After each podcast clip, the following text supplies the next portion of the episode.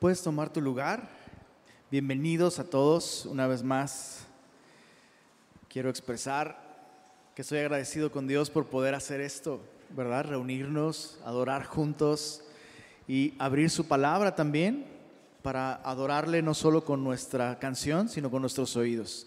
Y antes de entrar a nuestro estudio, te recuerdo que eh, los adolescentes y preadolescentes pueden pasar a su reunión en la parte de arriba a partir de nueve años de 9 a 11 preadolescentes y de 12 a 17 adolescentes.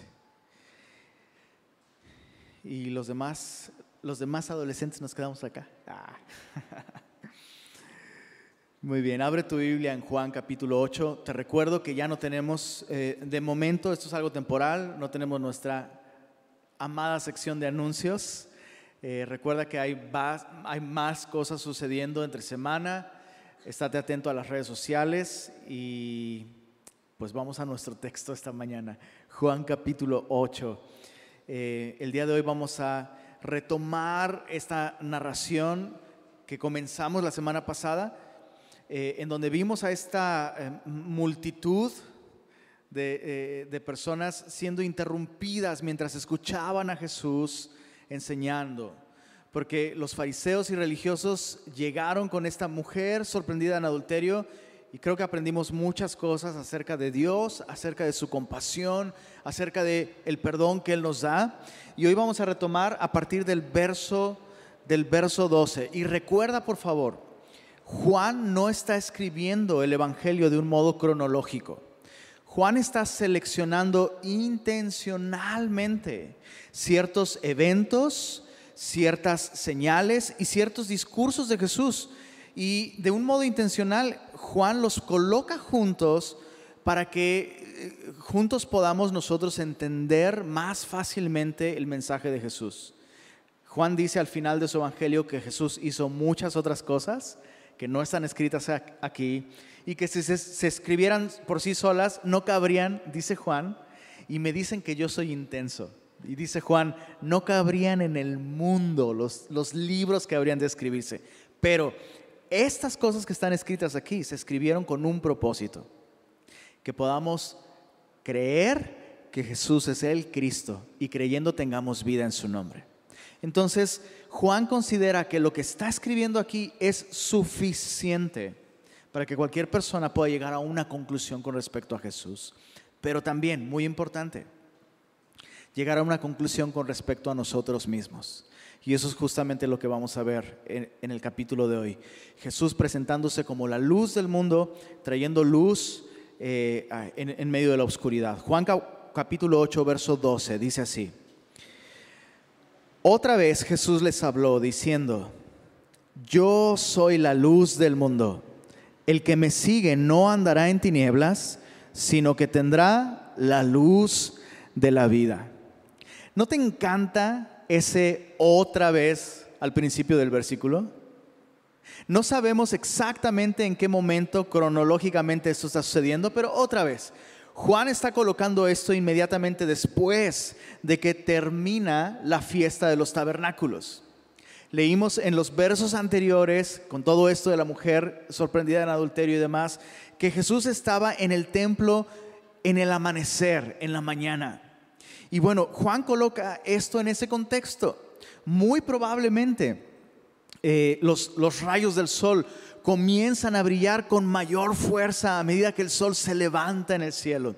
Y es en ese momento del día en el que el sol comienza a brillar con más fuerza que Jesús se levanta y dice, yo soy la luz del mundo.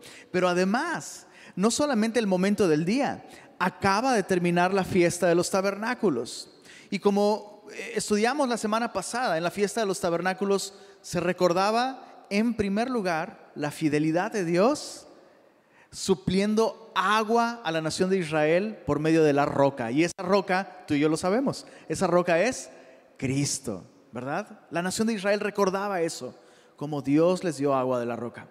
Pero en la fiesta de los tabernáculos también, también se recordaba otro elemento de la historia que hablaba acerca de la fidelidad de Dios, la columna de fuego. La nación recordaba cómo por 40 años Dios fue esa fuente de luz y protección en medio del desierto. Y cada noche, de, hecho, la Mishnah, que es, este escrito judío, eh, registra cómo en Jerusalén, durante la fiesta de los tabernáculos, no había un solo patio, una sola casa que no estuviera alumbrada generosamente con antorchas y con lámparas. Quiero, quiero que pienses en la versión de Navidad, pero en el primer siglo. ¿no? En, Navidad, el día de hoy, la, ciudad se viste de luz, ¿no? Y hay competencia de luces entre la casa del vecino y la del otro. Bueno, algo parecido. La, la ciudad se llenaba de luz cada noche. De hecho, en el lugar de las ofrendas, que es donde Jesús está dando este discurso, el atrio de, las mujeres, el atrio más grande, se colocaban unos enormes candelabros que cada noche durante la fiesta de los tabernáculos se encendían. Pero ahora esa luz se extinguió. El sol se levanta y en ese contexto Jesús dice, yo soy la luz del mundo. Sabes, hay muchos textos dentro de la Biblia que hacen una comparación entre Dios y la luz, entre la condición del hombre en tinieblas y la luz que viene de Dios como la fuente de salvación. Te voy a dar algunos textos nada más para que los anotes. Salmos 84, 11. Dice así, sol y escudo es Jehová Dios. Es increíble. Sol y escudo es Jehová, Jehová Dios. ¿Cuántos soles hay en nuestro sistema solar? Solo uno. Y es la fuente de luz y es la fuente de vida en muchos sentidos para nosotros. Bueno, el salmista toma este concepto y dice, ese es Jehová. Así como hay un solo sol físicamente, espiritualmente, hay un solo centro de luz, una sola fuente de luz, de vida y de propósito, y ese es Dios. Malaquías capítulo 4, verso 2, solo apúntalo, escucha lo que dice. Malaquías 4, 2 dice, mas a vosotros, los que teméis mi nombre, nacerá el sol de justicia y en sus alas traerá salvación. Eh, los profetas hablan del Mesías como este sol de justicia que con sus alas, con su luz, traería salvación. Y finalmente, el Salmo 27, ese ya te lo sabes. Jehová es mi luz y mi salvación. Entonces, cuando Jesús está diciendo, yo soy la luz del mundo, lo hace no solo en este contexto, cuando el sol está levantándose, no solo en el contexto de la fiesta, cuando las luces de las festividades se han apagado, lo hace en este contexto bíblico. Le habla a personas que entienden perfecto lo que Jesús está diciendo. Jesús está diciendo, yo soy la única esperanza de salvación para ustedes. Yo soy la luz, no solo de Israel. ¿No te encanta esto? Jesús no es el salvador de una etnia nada más. Jesús no es la luz solamente de los judíos. Jesús es la luz del mundo. Ahora Jesús hace esta invitación. El que me sigue no andará en tinieblas, sino que tendrá la luz de la vida. De nada sirve saber que Jesús es la luz si no lo seguimos. De nada sirve incluso creer que Jesús es la luz si esto no se traduce en una respuesta a esa creencia. Y una vez más, Juan presenta la fe como algo activo que afecta toda nuestra vida. En este caso, Jesús mismo está diciendo, el que me sigue no andará en tinieblas. No hay duda al respecto de si hemos confiado en Jesús o no hemos confiado en Jesús. El efecto es claro, tan claro como cuando ya amaneció. ¿No podrías describir exactamente así tu experiencia con Cristo? Cuando, cuando probablemente te hablaron mucho acerca de Él antes de que llegaras a ese punto en confiar en Él, ¿verdad? Probablemente te insistían, te compartían, pero el día en el que tú pusiste tu confianza en Él, ¿no fue eso realmente como un amanecer después de una larga noche? Y por fin las cosas se ven como son. Dios se ve claramente como Él es. El velo se ha recorrido. Las tinieblas han pasado y hemos pasado de tinieblas al reino de la luz. Pero no solo no solo vemos correctamente a Dios. Cuando confiamos en Cristo, la luz se prende, vemos a Dios, pero además, y eso no, nos debe sorprender, nos vemos correctamente a nosotros. Y, tal vez a ti te ha pasado. Tal vez tienes poco tiempo caminando con Cristo. Tal vez tiene poco que has confiado en Jesús. Y, tal vez te atormenta el hecho de que ahora dices, ¿sabes qué? Creo que estoy peor que antes de que, de que fuera cristiano. Le di mi vida a Cristo y soy una peor persona que antes. Tal vez todo lo que sucedió es que más bien ahora te ves con más claridad, porque ahora se prendió la luz.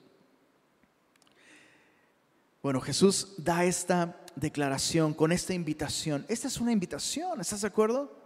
El que me sigue no andará en tinieblas. Veamos la respuesta de, estos eh, líderes religiosos y algunos fariseos. Dice en el verso 13.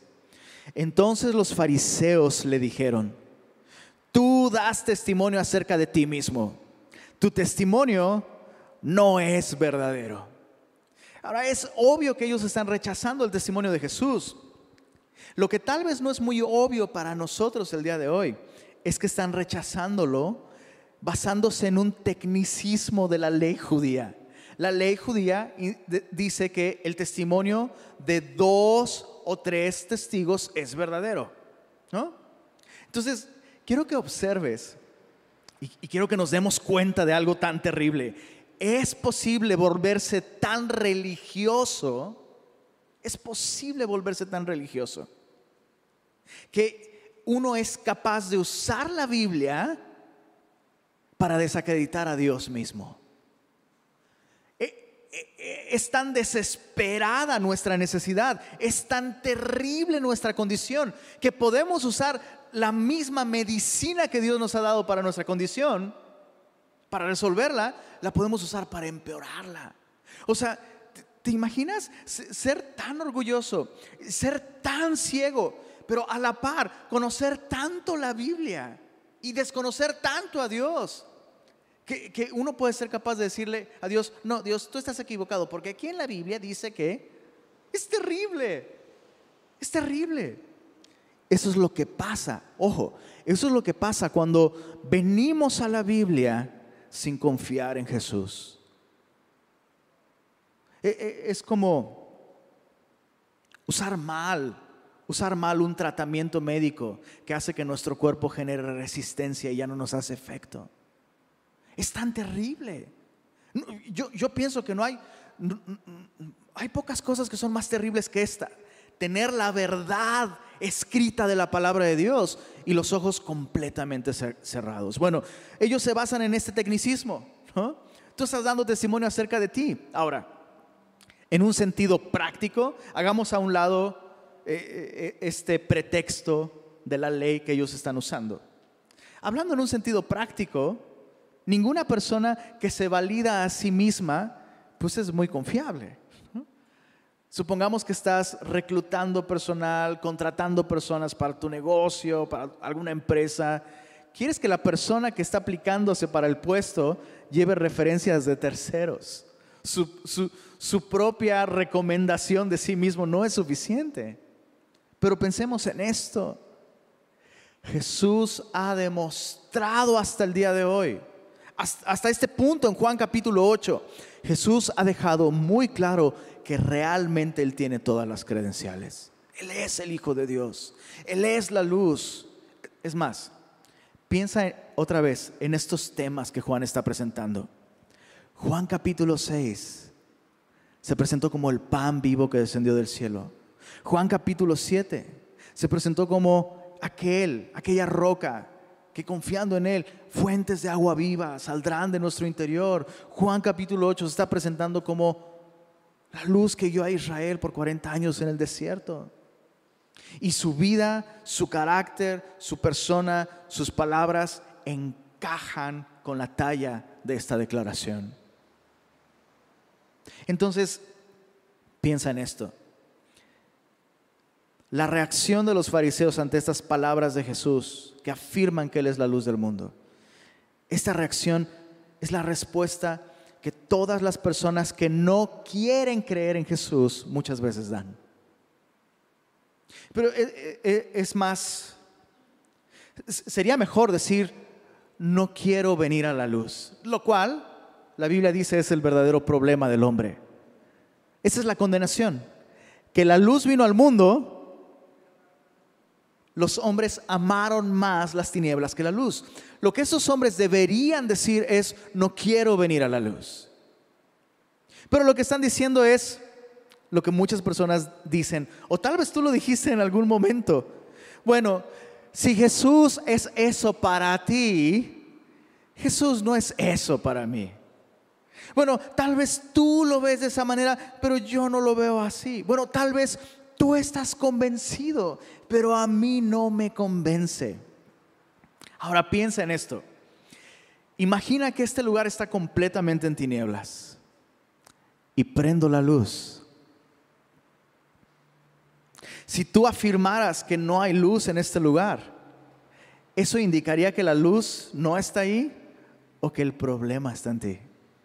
O nos preocuparíamos por ti. Si alguien prende la luz y tú dices, no, no la veo, eso no, eso no significa que la luz no está brillando, significa que tú tienes un problema y no la ves. Ese es el problema de estos hombres y ese es el problema de toda la humanidad.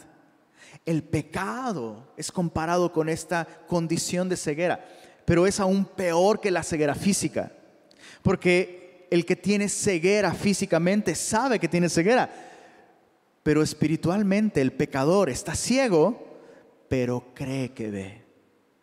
No sabe su condición, la ignora. Por eso era necesario que la luz viniera al mundo y diera testimonio. Dice el verso 14, veamos la respuesta de Jesús. Jesús va a seguir eh, esforzándose, extendiendo su gracia y su misericordia a estas personas. Verso 14, respondió Jesús y les dijo, aunque yo doy testimonio acerca de mí mismo, subraya esto en tu Biblia, mi testimonio es verdadero porque sé de dónde he venido y a dónde voy. Pero vosotros no sabéis de dónde vengo ni a dónde voy. Ese es el problema principal de estos hombres. Ignoran todo lo referente a Dios. Ese es el problema. Ustedes no saben. Es justamente por eso que vine. Pero ahora el verso, verso 15. Eh, sí, verso 15 dice, vosotros juzgáis según la carne yo no juzgo a nadie. Y si yo juzgo, subraya esto en tu Biblia también, mi juicio es verdadero, porque no soy yo solo, sino yo y el que me envió, el Padre. Jesús responde a esta eh, negativa de los líderes, de los fariseos. Jesús responde a este rechazo con palabras muy solemnes y muy serias. ¿Te diste cuenta lo que subrayamos? Jesús afirma la validez de su testimonio, pero también la validez de su juicio. Valida su testimonio diciendo, mi testimonio es verdadero porque sé de dónde he venido y a dónde voy. Ahora hay algo interesante ahí y que nos puede ser muy útil a, a nosotros. Es difícil tener una visión equilibrada, sobria y clara de uno mismo. ¿Alguien está de acuerdo con eso? Es, difícil, ¿no? O, nos tiramos al piso, ¿no? Ay, soy una horrible persona, no sé qué. O nos, nos elevamos a las alturas, ¿no? Ya sabes, esta actitud del tipo, gracias a Dios por mi vida, ¿no? La verdad, Dios es muy sabio porque escogió salvarme a mí. Como que nos vamos a esos extremos. E, ¿Esto a qué se debe? Bueno, a lo que Jesús dijo. Ustedes juzgan según la carne. Nuestra condición caída, en el mejor de los casos, limita nuestra capacidad de ver la realidad. Pero en la mayor cantidad de las veces, esa condición caída corrompe nuestra perspectiva. Déjame decir esto, Jesús no tenía este problema. ¿Estás de acuerdo? Jesús no es un descendiente de Adán del mismo modo en el que nosotros descendemos de Adán, porque Jesús nació de un modo sobrenatural, engendrado por el poder del Espíritu Santo, siendo Dios eterno, tomó forma de hombre y nació sin esta condición de pecadores caídos, ciegos, miopes, en el mejor de los casos. Lo que me sorprende mucho es que Jesús no está basando su testimonio de sí mismo en su propia percepción, sino en el testimonio que el Padre ha dado de él. Entonces, esa es la aplicación. Y es una aplicación muy importante. Si Jesús, siendo Dios, dependió del testimonio de Dios para afirmar su identidad, ¿cuánto más nosotros? Dicho de otra forma, no hay una mejor manera, eh, o mejor dicho, no hay otra manera de conocerte realmente a ti mismo que conociendo a Dios. Así que ningún cristiano debería emprender una búsqueda de sí mismo. ¿Has oído, has oído esa expresión? Me da tanta risa cuando la gente... no, estoy intentando ser irrespetuoso, pero, pero, pero, este rollo de estoy buscándome a mí mismo, es, aquí estás. Pero, además, si nos ponemos metafísicos y filosóficos, emprender una búsqueda de ti mismo es partir en donde estás y llegar a donde estás. ¿De qué manera eso puede ayudarte? Pero, ¿quieres conocerte realmente? No vas a encontrar esta respuesta a quién soy yo en la cultura. No lo vas a encontrar, aunque esto tiene mucho significado y mucho peso. No lo vas a encontrar en la historia de tu familia, ni en tu pasado, ni en tu preparación académica. La respuesta a esta pregunta, ¿quién soy yo? La vas a encontrar contestando esta otra pregunta. ¿Quién es Dios? ¿Quién es Dios? ¿Quién es Jesús? Porque la luz, escucha esto, la luz no tiene que dar testimonio de sí mismo realmente. La luz es la luz. Pero cuando la luz se manifiesta, la luz hace evidentes todas las cosas. La única manera de conocerte a ti mismo es recibir el testimonio de Jesús con respecto a quién es Él. Y entonces entenderás quién eres tú. Bueno, Jesús, para Jesús es suficiente el testimonio de su Padre con respecto a quién es Él. Y por eso dice, hey, mi testimonio es verdadero, claro, hablo de mí mismo, porque ese es el testimonio que Dios ha dado de mí y Dios me ha llamado a ser la luz del mundo. Pero en segundo lugar, ¿recuerdas lo, que, lo, otro que subrayamos? Mi juicio es verdadero. Y aquí es donde la cosa se pone muy interesante. Porque pareciera, pareciera que los judíos están juzgando a Jesús. Y Jesús, perdóname la expresión, les voltea la tortilla.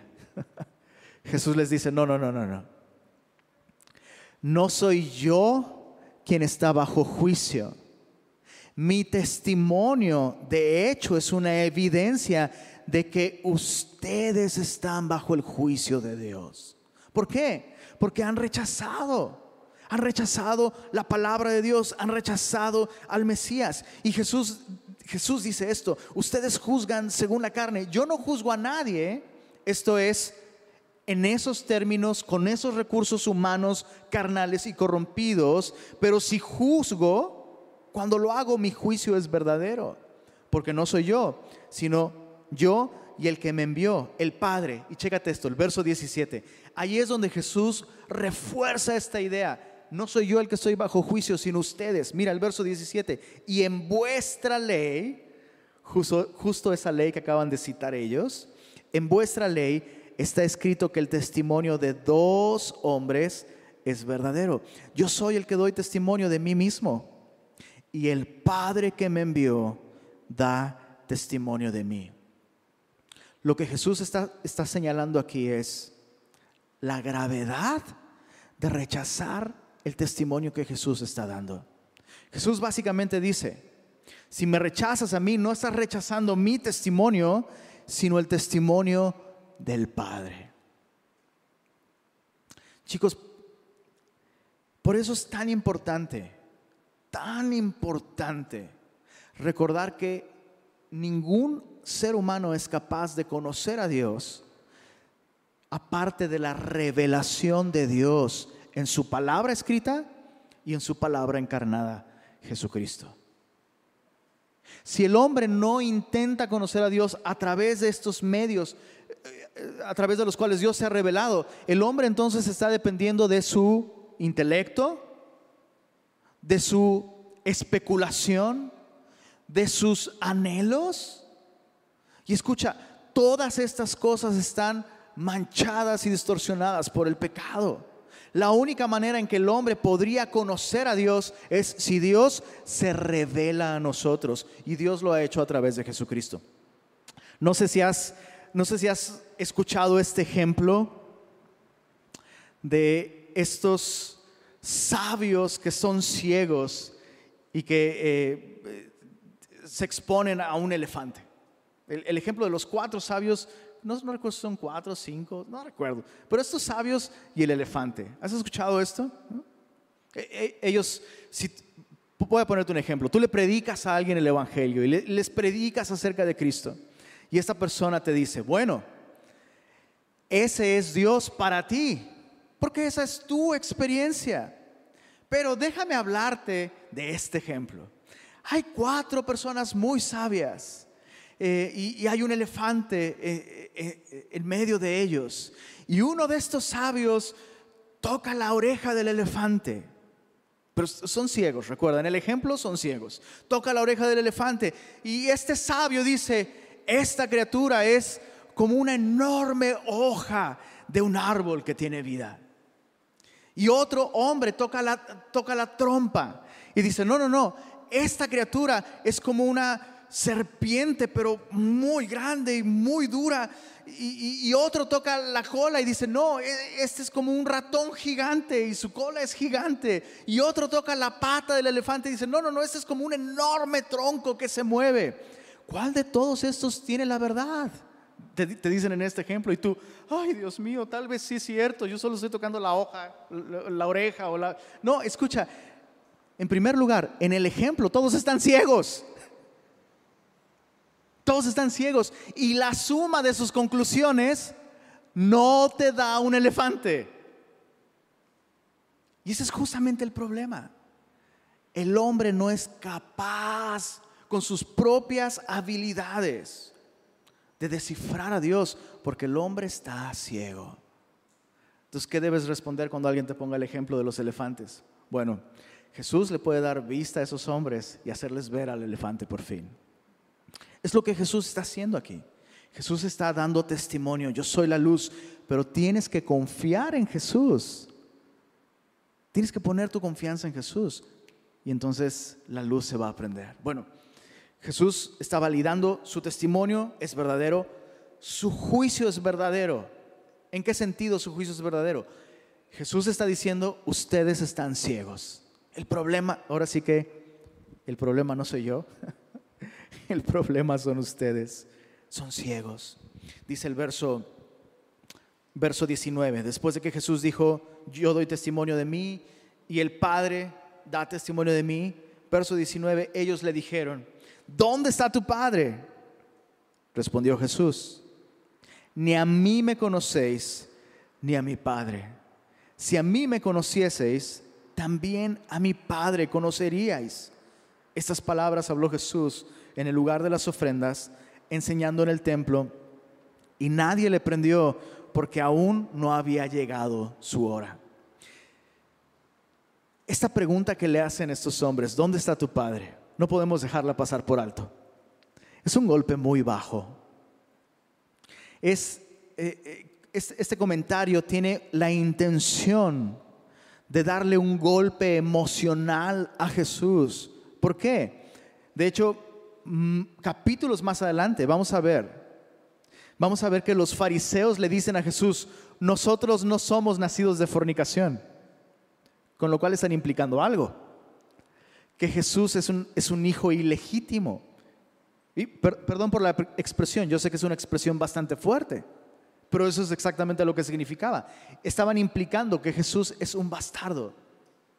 Alguien que, tiene un, origen vergonzoso, alguien concebido en pecado, según las ideas de, la mente judía de la época. Es más, en ese tiempo había un rumor que hasta el día de hoy todavía escuchas. E, e, esto es histórico. Había un rumor que Jesús realmente era el hijo de un soldado romano. Que su madre había cometido fornicación con un soldado romano. Ahora, estás juntando dos cosas terribles para un judío por un lado, nacer fuera de un pacto matrimonial, pero por otro lado, hijo de un romano. Ahora, eso por supuesto es una mentira, es un error. Pero es esto lo que ellos están intentando hacer aquí. Están intentando paralizar a Jesús con su cuestionable pasado. ¿Dónde está tu padre? ¿Sabes qué me sorprende? Y hay que aprender esto de Jesús. Por favor, aprendamos esto de Jesús. Cuando, cuando alguien está presentando argumentos sólidos y la persona con la que estamos eh, comentando estas cosas eh, eh, tiene una actitud hostil y no puede desacreditar el argumento, ¿qué es lo que va a hacer? Va a desacreditar a la persona. Eso es exactamente lo que ellos intentan hacer. ¿Qué podemos aprender de Jesús? Jesús no se enganchó. ¿Sabes? Hubiera sido tan fácil para Jesús decir, bueno, ustedes según conocen muy bien la Biblia y han ignorado las profecías que hablan acerca del nacimiento virginal del Mesías. Pudo haberlos llevado al profeta Isaías. Varios capítulos del profeta Isaías sugieren, sugieren esto. Incluso Génesis mismo. Dios prometiendo al Mesías dice, eh, eh he aquí que tú heriste, eh, perdóname, la simiente de la mujer te herirá la cabeza y tú le herirás el, calcañar. Eso es un lenguaje completamente inusual. Para los judíos el hombre desciende de la semilla del hombre, pero aún desde Génesis Dios dio testimonio del nacimiento virginal, la simiente de la mujer. Jesús pudo engancharse teológica, doctrinal, bíblicamente en esto, pero Jesús decide decide continuar haciendo lo que está haciendo ayudarles a ver su enorme ignorancia de Dios, su condición. Jesús, me encantaría tener por lo menos un audio para escuchar el tono y la actitud de Jesús con la que él contesta. Yo imagino a Jesús diciendo esto con gran pesar, ni a mí me conocéis, ni a mi Padre. Si a mí me conocieseis, también al Padre conoceríais. Jesús está igualando su carácter, su persona, con la de Dios el Padre. Y eso es algo importante para nosotros.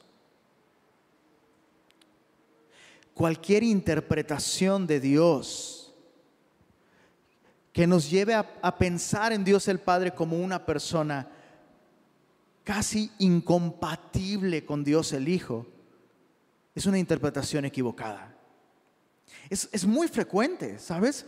Pensar en Dios el Padre como, bueno, pues Dios el Padre es este anciano de días, ya está cansado, ya está fatigado, es este ser cósmico, cascarrabias, no le gusta el ruido, no le gusta la diversión, y por eso lo ves así en el Antiguo Testamento. Y Jesús, bueno, Jesús es como este hippie glorificado, peace and love, ¿no? Eso es un error. Jesús mismo está diciendo aquí, el que me ha visto a mí, ha visto al Padre. Si me conocierais a mí, conoceríais al Padre. Entonces escucha esto. Cada vez que vemos el juicio de Dios, estamos viendo el juicio de Jesús también. Cada vez que vemos la gracia de Jesús y su compasión, estamos viendo la gracia y la compasión de Dios el Padre también. El Padre y el Hijo comparten la misma naturaleza, no son incompatibles. No sé tú, pero yo necesito esta perspectiva de Dios. Y también necesito esta perspectiva de Jesús. Ni Dios el Padre es un cascarrabias, ni Jesús es un... No sé si aquí se usa esta expresión en Monterrey, por ejemplo, para hablar acerca de un maestro, dices, ah, ese maestro es barquito, es súper barquito. ¿Se usa esta expresión? ¿Sí? Ok. Bueno, ni Dios el Padre es un cascarrabias, ni Jesús es un maestro barquito. Son la misma persona eh, eh, con respecto a su carácter. Comparten los mismos atributos, la misma mente. Y Jesús está diciendo básicamente esto. El hecho de que ustedes me rechacen a mí implica que han rechazado a Dios. No podemos exagerar la importancia de esto. Nadie que diga tener una relación con Dios rechaza a Jesús. Es la única manera de tener una relación con Dios. Bueno, verso, verso 21. Y mira, mira cómo comienza este verso 21. Otra vez les dijo Jesús, yo me voy y me buscaréis, pero en vuestro pecado moriréis. A donde yo voy, vosotros no podéis venir. Decían entonces los judíos, ¿acaso se matará a sí mismo? Que dice, a donde yo voy, vosotros no podéis venir. Y les dijo, vosotros sois de abajo. ¿Recuerdas lo que te dije hace un momento? Jesús está usando los pronombres personales más enfáticos que hay en su lenguaje. está haciendo una distinción entre ustedes y yo. Bueno, Jesús. Dice, vosotros sois de abajo, yo soy de arriba, vosotros sois de este mundo, yo no soy de este mundo. Por eso os dije que moriréis en vuestros pecados, porque si no creéis que yo soy, en vuestros pecados moriréis. El verso 21 comienza con esta palabrita que nos habla de la intención y el corazón de Jesús. Otra vez les habló Pese a su constante rechazo, Jesús insiste en brillar con su luz de verdad y de gracia en sus vidas. Y los busca otra vez en esta ocasión con una enorme advertencia. Yo me voy y me buscaréis, pero en vuestro pecado moriréis. A donde yo voy, vosotros no podréis venir. Jesús se presentó versos anteriores como este sol de justicia y Jesús les recuerda esto. El sol de justicia no va a brillar por la eternidad a partir de este momento. Quedan solo unas cuantas horas de luz. Aprovechenlas. Jesús hace esta advertencia. Yo me voy a ir. Y si ustedes no creen en mí, no confían en mí, ¿te, te diste cuenta que Jesús habla del pecado en singular? En vuestro pecado moriréis. ¿Qué significa esto? ¿Que estos hombres tenían solamente un pecado en toda su vida? No. Jesús está hablando del único pecado, que es la causa de la condenación eterna. ¿Sabías esto? ¿Sabías que realmente hay un solo pecado por el que las personas pueden pasar a la eternidad en una condición de maldición y perdición eterna? Hay un solo pecado, la incredulidad lo que la Biblia llama la blasfemia contra el Espíritu Santo. ¿Has escuchado hablar acerca de esto, verdad? ¿Sí? ¿Qué, es la blasfemia contra el Espíritu Santo? Bueno, la blasfemia contra el Espíritu Santo consiste en ofender al Espíritu Santo al llamarle mentiroso. Cuando el Espíritu Santo nos da testimonio acerca de quién es Jesús cuando el Espíritu Santo nos da testimonio, nos, nos, llama a arrepentirnos de, nuestros, de nuestro pecado. Cuando el Espíritu Santo nos invita, hey, ven a Jesús, en Él hay perdón, en Él hay vida eterna. Tú eres pecador y necesitas la gracia salvadora de Dios. Cuando el Espíritu Santo nos habla de esta manera y nosotros persistentemente insistimos en rechazar ese testimonio, lo que estamos haciendo es, como la Biblia, la Biblia lo dice, Estamos haciendo a Dios mentiroso. Ese es el único pecado imperdonable. Esa es la blasfemia contra el Espíritu Santo. Decir que su testimonio acerca de quién es Jesús y acerca de nosotros es un testimonio no confiable. Entonces Jesús está advirtiendo esto. Y es importante que tú y yo entendamos esto. Nadie, especialmente en esta época, cuán importante es entender esto Nadie va al infierno por adúltero, Nadie va al infierno por mentiroso. Nadie va al infierno por asesino. Nadie va al infierno por ninguna de estas cosas. La Biblia dice que la luz vino al mundo y esta es la condenación, que los hombres amaron más las tinieblas que la luz. Es rechazar la invitación de gracia de Dios en Cristo. Lo que hace que tú y yo perdamos toda esperanza de vida eterna. Jesús hace esta advertencia. Y el lenguaje es tan sobrio, en vuestro pecado moriréis, si no creéis que yo soy. Y eso es una declaración abierta de deidad, ¿ok? Los judíos sabían que yo soy es el nombre con el que Dios se presenta. Y Jesús está diciendo esto, si ustedes no creen que yo soy, en vuestro pecado moriréis. Me voy a arriesgar a hacer una pregunta que probablemente las he escuchado tantas veces que ha perdido su efecto. Pero ante estas palabras de Jesús, medítalas, medítalas nuevamente. Si no creéis que yo soy, en vuestro pecado moriréis. Es decir, morirás bajo el juicio de Dios, bajo la condena justa de Dios. Y la pregunta que quiero hacerte es esta. ¿Estás convencido de qué va a pasar contigo si tú mueres el día de hoy? ¿Estás absolutamente seguro? Por, favor, contesta en, tu propia mente esta pregunta. Examina tu corazón. Si tú murieras el día de hoy, ¿estás completamente seguro de cuál sería el destino eterno de tu alma? Porque si no estás seguro, hay dos posibilidades. Hasta el día de hoy tal vez has rechazado la invitación de Jesús. O la otra posibilidad es que no has puesto tu confianza en Él, aunque, aunque has oído acerca de Él. Tal vez has confiado en tus obras, tal vez has confiado en tu desempeño, tal vez has confiado en que has dejado de hacer cosas y ahora haces cosas cristianas. Y créeme, a la hora de pensar en nuestro destino eterno, nuestras propias obras, aun cuando sean buenas, no son suficientes para darnos seguridad eterna. Solo confiar en aquel que vivió una vida perfecta. Escucha esto. Solo confiar en aquel que puede vestirnos con su luz delante de Dios. Solo eso puede darnos una seguridad eterna. Todo lo que necesitas para recibir esta certeza de vida eterna está aquí, en Jesús. Una vez más, Jesús dijo, yo soy la luz del mundo. El que me sigue no andará en tinieblas.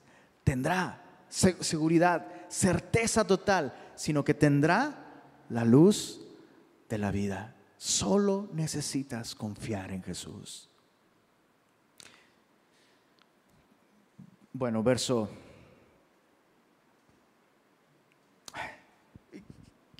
no, quiero avanzar al verso 25 sin tocar un punto importante. ¿Te diste cuenta en el verso 22? La, la actitud tan, ah, tan banal con la que están tratando una conversación tan importante estos fariseos. Eh, tienen, tienen una actitud grosera, descortés, tienen una actitud terrible ante un tema tan importante como el destino eterno de, las personas.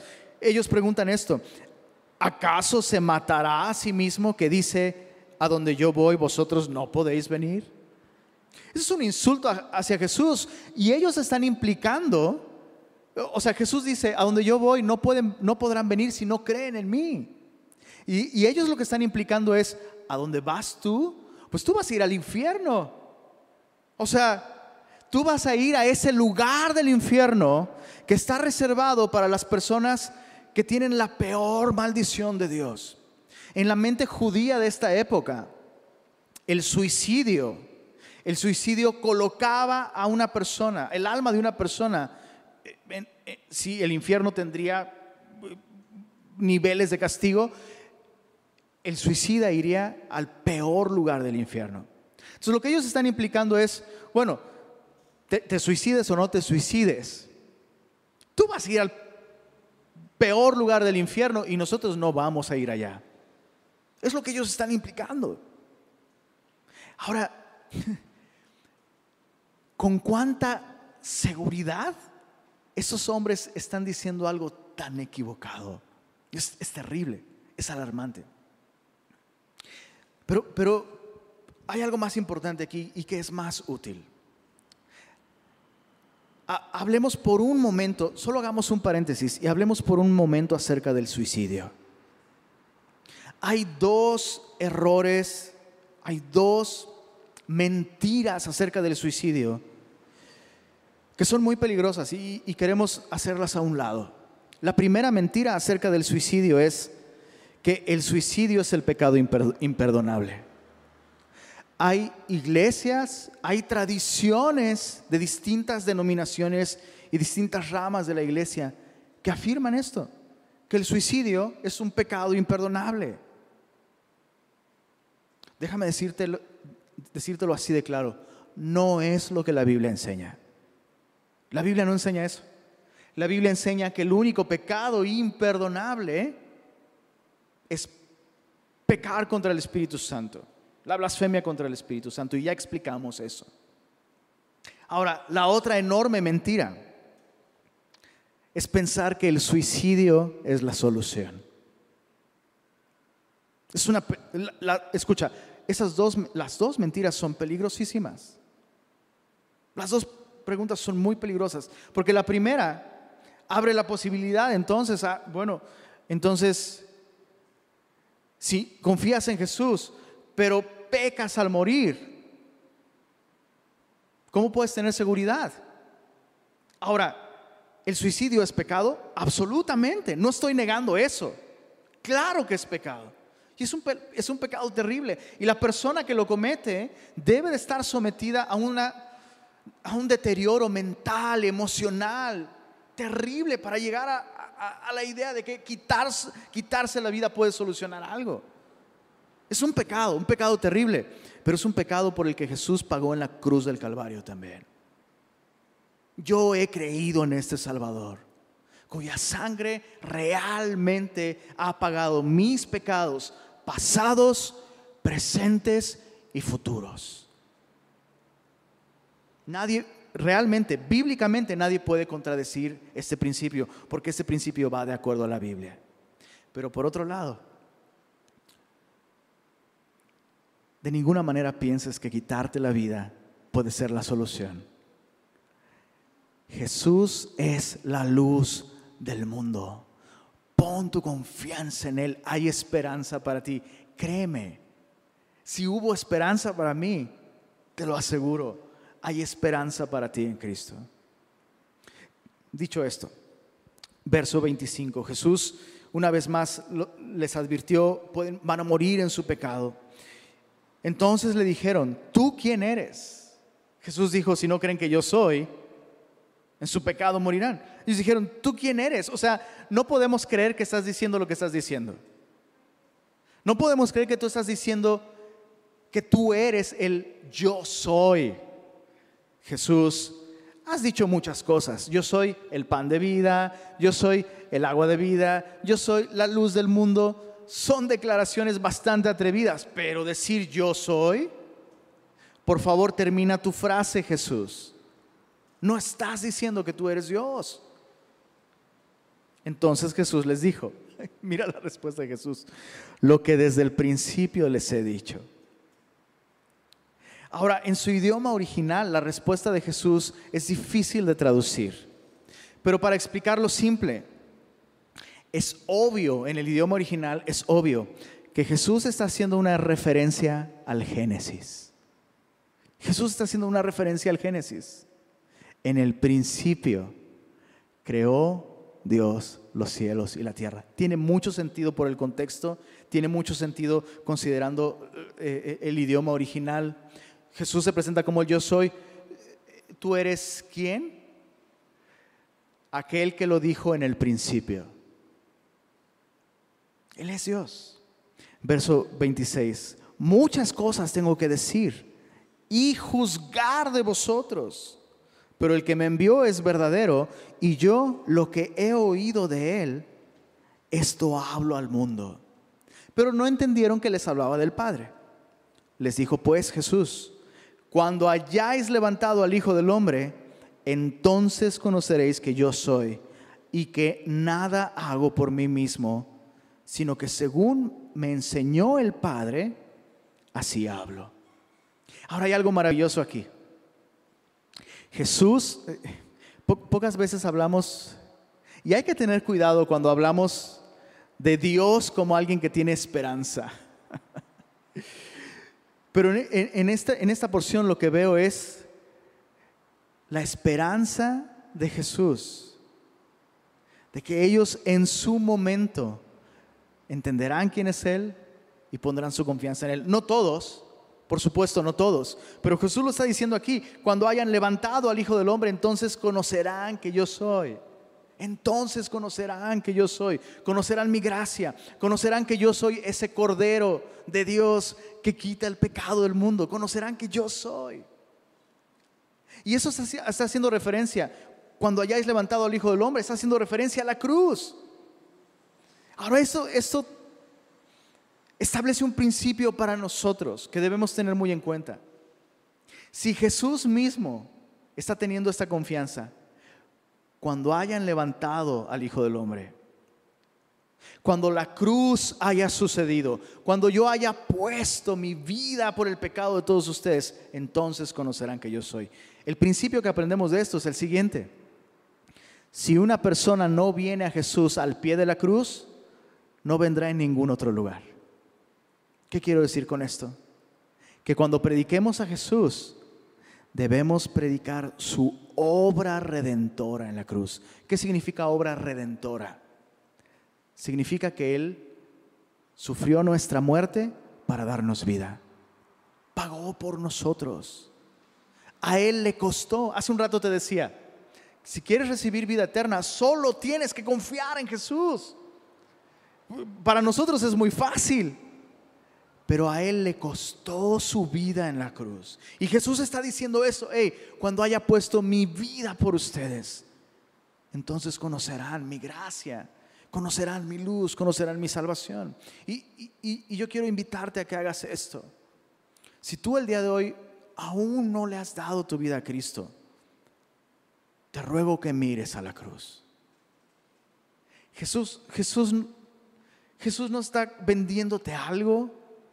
Jesús no vino a arruinar tu vida. Jesús entregó todo su ser para salvarte en la cruz del Calvario. Ese es el Jesús que te busca, ese es el Jesús que te llama, ese es el Jesús que te ama y que hoy te puede salvar. Bueno, Jesús tiene esta, esta confianza, esta esperanza. Dice el verso 29, porque el que me envió conmigo está. No me ha dejado solo el Padre, porque yo hago siempre lo que le agrada. Ahora esas son palabras mayúsculas. Yo no me atrevería a decir esto ni siquiera frente a mi esposa que me ama tanto. Yo hago siempre lo que le agrada. Ahora, Jesús está haciendo esta declaración frente a sus adversarios. ¿Te imaginas que el día de hoy, te imaginas que el día de hoy cualquier personaje público haga una declaración así en algún medio de comunicación? ¿Te, imaginas algún político diciendo esto? Yo hago siempre lo que le agrada a Dios.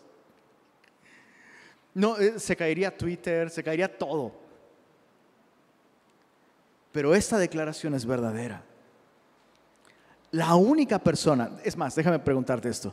¿Hay alguien aquí el día de hoy que puede decir, yo hago siempre lo que agrada a Dios. Exacto. Entonces, ¿no? Es cuando ninguno de nosotros puede decir esto. La única persona que podría decirlo es Jesús. Ahora escucha esto. Si tú has confiado en Jesús, cuando Dios te ve, Dios te ve como alguien que siempre ha hecho lo que le agrada. Eso es lo que Jesús nos regaló. Jesús nos regaló su justicia. Por eso no nos ha dejado el Padre. ¿Cuántos pueden decir eso? A mí Dios no me ha dejado. ¿Tú puedes, puedes decir eso? Dios no me ha dejado, Dios no me ha abandonado. ¿Sabes por qué? Porque hago mi devocional. No, no es por eso. Sigue haciendo tu devocional, por favor. Porque no escucho reggaetón. Tampoco es por eso y no lo escuches. La razón por la que el Padre no te ha dejado es porque su Hijo te vistió con su luz perfecta. Escucha esto, Dios no solo te ve como si no hubieras pecado, lo cual ya es bastante bueno. Dios te ve como si siempre hubieras hecho su voluntad. Porque estás vestido, si has confiado en Jesús, estás vestido con la justicia de Cristo. Bueno, mira el verso 30, qué hermosa manera de terminar este capítulo. Verso 30, hablando él estas cosas, ¿qué dice ahí? muchos creyeron en él. ¿Te imaginas que Jesús hubiera decidido dejar de darles testimonio después de todo este montaje, hablando de montajes, ¿no? De todo este montaje con la mujer eh, sorprendida en adulterio, pero Jesús les habló otra vez. ¿Cuál fue la respuesta de esta gente? Lo rechazaron. ¿Y luego qué hizo Jesús? ¿Se fue? No, Jesús otra vez les habló. ¿Y qué sucedió en esta ocasión? muchos creyeron. Terminemos con estas dos aplicaciones. Esta es la manera en la que tú y yo debemos dar testimonio de Jesús. Hablarles otra vez, otra vez, otra vez, porque nunca sabes cuándo va a ser la vez. Estas personas que han rechazado a Jesús, sí, aquí no dice que todos creyeron en Él, pero muchos creyeron en Él. Después de la tercera intención, el tercer intento de Jesús de llamarlos al arrepentimiento y a la vida, ellos creyeron. Y esto nos enseña que hay un tiempo para cada persona. ¿Sabías esto? Tal vez tú lo puedes recordar en tu propia experiencia. Alguien te habló de Jesús. ¿A, cuántos les hablaron muchas veces de Jesús y bateabas a tus amigos, tus familiares, te burlabas de ellos. ¿Cuántos? Por favor, no me digan que yo soy el único, no me hagan sentir así de mal. Sí, ¿verdad? Claro. Pero un día, un día alguien te habló de nuevo. Y Dios usó esa conversación, Dios usó esa oración, Dios, usó eh, ese versículo que compartieron contigo sigue hablando de Jesús. Sigue hablando de Jesús. El hecho de que rechacen a Jesús solo es una afirmación de que necesitan seguir escuchando acerca de Él. Y predica la cruz. No prediques códigos morales, no prediques a semilla de mostaza, no prediques a Lenin, por favor. Me refiero al, tú sabes, y tampoco a mí, tampoco este, al región 4. Predica a Cristo, predica la cruz, predica su amor derramado en esa cruz para salvarnos. Y la segunda aplicación, ¿te diste cuenta que hay, hay un hilo conductor en toda esta sección con respecto a la identidad de Jesús? Primero se burlan de su origen, luego se burlan de su destino desacreditan su testimonio. ¿Y, no crees tú que las tentaciones del enemigo para que Jesús dudara de su identidad tal vez fueron mucho más recurrentes y fueron muchas más que simplemente la del desierto? ¿Recuerdas en el desierto, si eres hijo de Dios, si eres hijo de Dios, y siempre el enemigo intentando hacer que Jesús dudara de su identidad? Siempre. Y luego sacan su cuestionable pasado y con ello cuestionan su destino eterno de Jesús. ¿No te sucede lo mismo a ti? ¿No nos pasa lo mismo? ¿No sucede que el enemigo muchas veces quiere hacernos dudar a ti y a mí sobre la identidad que Dios nos ha dado en Jesús? Y lo que el enemigo busca al hacer esto es silenciarnos para no dar testimonio de la gracia redentora de Dios. Si el enemigo hace que tú dudes, que, que tú dudes que eres quien Dios dice que eres, vas a dejar de predicar a Cristo. Entonces, ¿cómo puedes, cómo podríamos nosotros tener esa misma identidad firme y segura que Jesús tenía? ¿Cómo? No vas a, no vas a ser fortalecido en ese sentido, buscando la aprobación humana. No vas a afirmar tu identidad en la cultura. No vas a afirmar tu identidad ni siquiera en la historia de tu familia o en tu desempeño como cristiano. No, no, no. Tu identidad se encuentra en Cristo. Así como Jesús basaba su identidad en su relación con el Padre Celestial y el testimonio que el Padre daba de Él. De la misma manera, tú y yo solo podemos basar nuestra identidad en nuestra relación con Jesús. Eres quien Jesús dice que eres. Eres quien Dios dice que eres. Y repito, si no has confiado en Jesús, si no te has reconciliado con Dios a través de Cristo, Dios dice que estás en pecado. Como todos los hombres, somos pecadores y necesitas reconciliarte con Él a través de Jesús. Y Dios te invita. El día de hoy es una, una oportunidad más para que vengas a Jesús si no lo has hecho. Si ya estás en Cristo, si ya has confiado en Jesús, Dios dice que tú eres su Hijo amado en quien Él tiene complacencia. Es la obra de Cristo la que ha traído un nuevo día lleno de luz y lleno de esperanza. Así que sigamos fijando nuestros ojos en este sol de justicia, para que siga revelando quién es Él a nosotros, pero también que siga revelándonos quiénes somos nosotros en Él. Señor, gracias por esta porción de tu palabra. Te rogamos, Señor, que una vez más resplandezcas con tu luz en nuestra vida. Gracias porque no solo nos has dado la luz de las escrituras, nos has dado tu luz te pido por aquellos que aún no están seguros del destino eterno de su alma.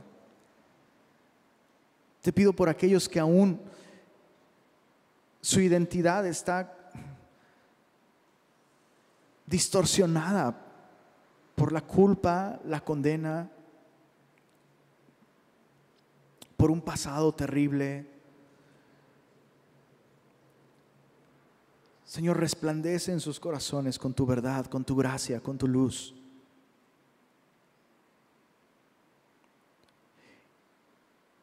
Y Señor, queremos seguirte conociendo.